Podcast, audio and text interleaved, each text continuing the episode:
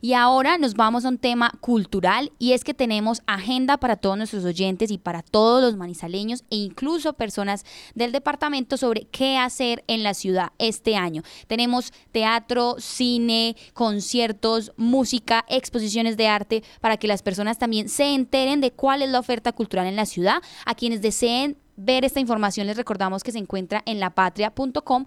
Hoy en, hoy en nuestro impreso pues tenemos la página 10 y 11 dedicada a toda la agenda cultural de la ciudad. Pero tenemos a cargo y varias voces a esta hora en La Patria Radio de quienes están detrás de esta oferta y cómo nos explican a nuestros oyentes para que participemos, porque de hecho la mayoría pues son ofertas culturales gratuitas y eventos que usted puede disfrutar incluso en varios momentos de la semana, no solamente los fines de semana.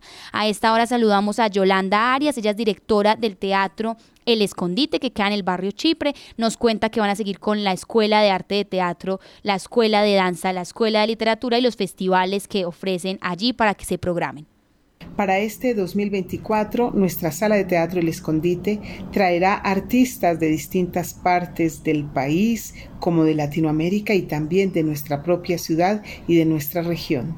Eh, artistas en el campo de la danza, el teatro, la literatura, la música, el cine y otras disciplinas eh, de las humanidades como la antropología, la sociología y otras actividades estarán a modo de conferencias, conversatorios, etc.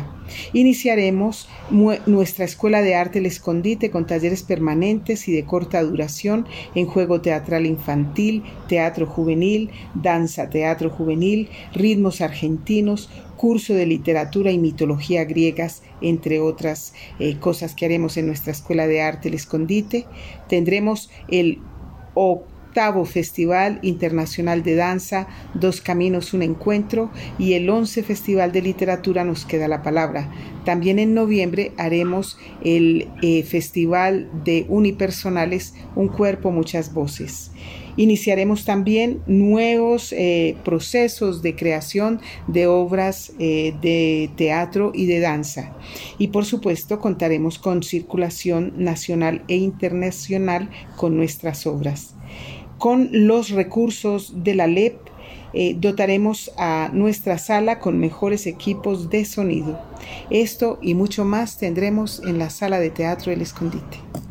Bueno, ahí está la programación que nos invita Yolanda Arias del Escondite para aquellos amantes del teatro, pero también tenemos a las personas interesadas en exposiciones de arte, también un espacio cultural, y es que la Casa Cultural de Bestiario ubicada en el barrio Milán nos invita también este año a distintas exposiciones que van a tener en el espacio de manera gratuita, un espacio que también ofrece venta de libros, librerías y libros de editoriales independientes y también ofrece un servicio de comida para aquellas personas que deseen hacer el plan completo. A esta hora saludamos a Federico Zapata, quien es el director y creador de la Casa Cultural Bestiario y hoy nos ofrece toda la programación que hay para disfrutar allí.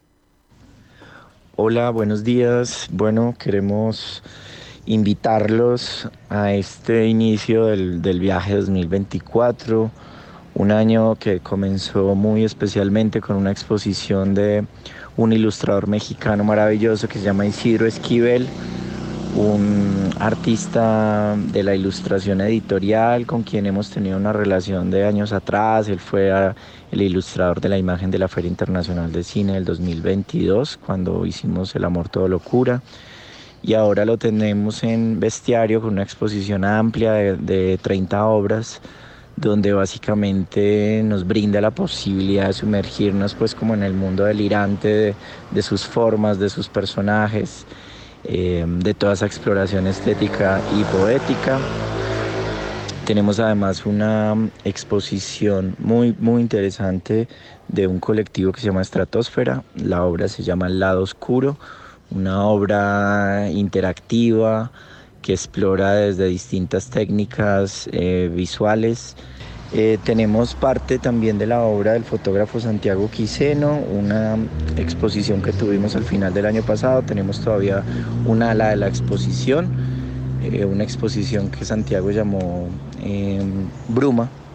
Bueno, estas tres exposiciones hacen parte de la apertura de nuestro año. Este año eh, será muy especial. En marzo cumplimos un año, será el aniversario y esperamos eh, contar, estamos en, procesos de, hacer lo posible, de contar con la visita de un fotógrafo maravilloso ecuatoriano que se llama Pablo Corral Vega y que tiene una obra que se llama El Bestiario Americano.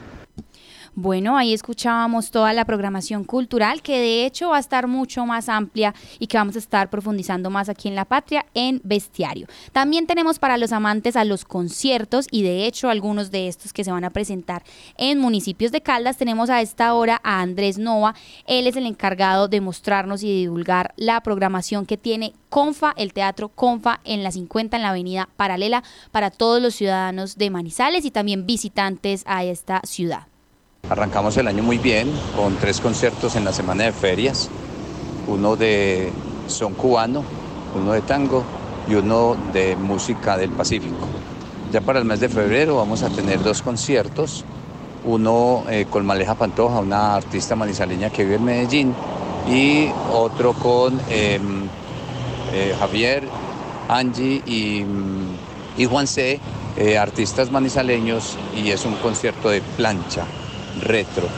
Y vamos a arrancar el 21 de febrero con Confadanza, que es una muestra eh, de danza eh, nacional e internacional y vamos a tener cuatro países invitados eh, para este evento.